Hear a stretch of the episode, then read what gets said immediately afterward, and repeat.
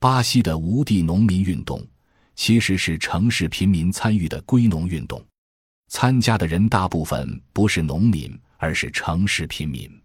如果我们加快城市化过于激进，就相当于空间平移集中贫困。世界上发展中国家的城市化大部分是靠贫民窟实现的。中国人需要理解发展主义到底意味着什么，其结果可能比他们还差。因为巴西才一亿多人口，但是国土面积跟中国差不多。据此看，我们应该对城市化教训加以注意。因为拉美曾被彻底殖民化，失去民族国家的话语自主能力，知识分子大部分是西方化的，所以委内瑞拉的媒体、高校和知识界是反查韦斯运动的主力。下图中，左上是查韦斯与世界社会论坛的代表对话。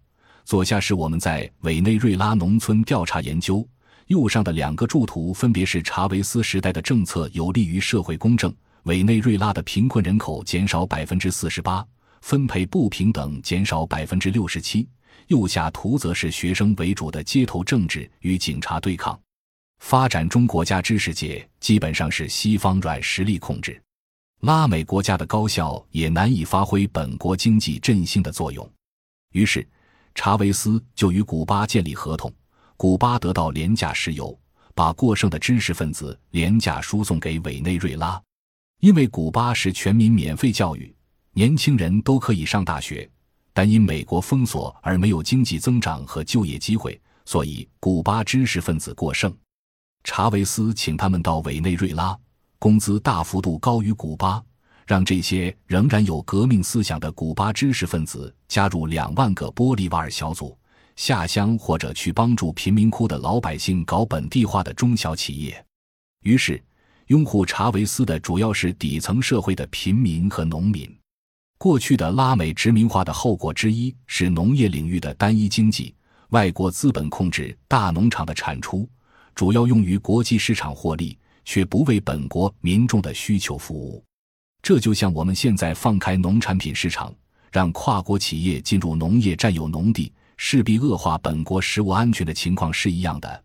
只不过拉美被西方占领了很多年，是最早的殖民化大陆，现在想收回经济主权确实很难，只好组织过去在殖民地单一作物农场打工的小农们恢复多样化的农村经济。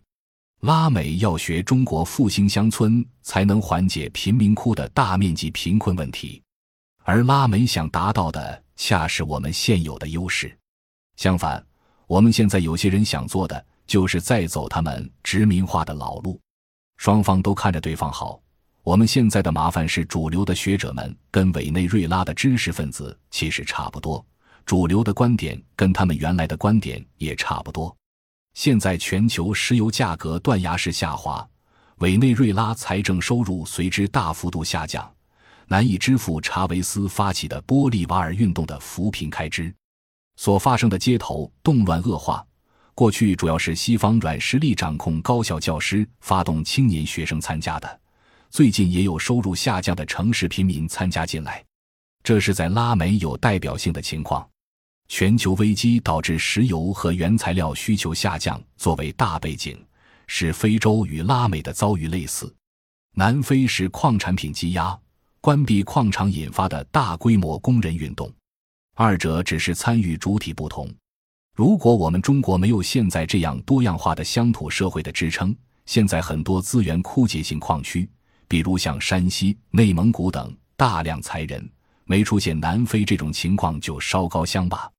只要经济下行，就会有大规模失业，就会转化成社会运动。在发展中国家被叫做颜色革命，在发达国家被叫做街头政治，叫法不一样，现象是一样的。全球化代价转移的具体过程不多说了。下面这个图是金融资本核心国家怎样向发展中国家做代价转移的。左下是美国的开支扩张与税收能力之间的差距显著拉大。势必靠信用扩张应对财政赤字。右上是埃及解放广场运动中与警察对峙的示威群众。看我们自己遭遇危机之后的发展经验，很大程度上是国家大规模投资，结果是用长期过剩掩盖了短期过剩。当然，这个话说的不全对，我们还是有很大成绩的。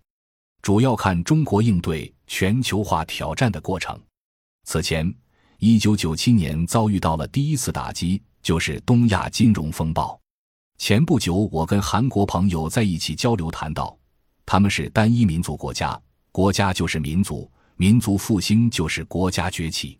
所以，国家领导人能够动员老百姓把自己的金银首饰、珠宝捐出来重建国家储备。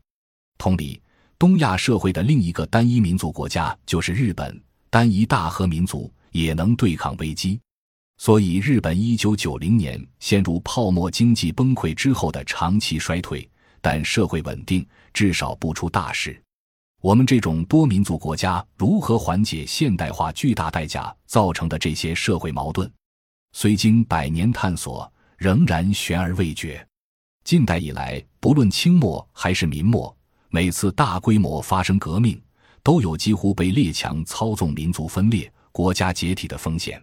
很多笃信西方列强制造的冷战意识形态的所谓学者专家，绝对不会讨论那两次代价。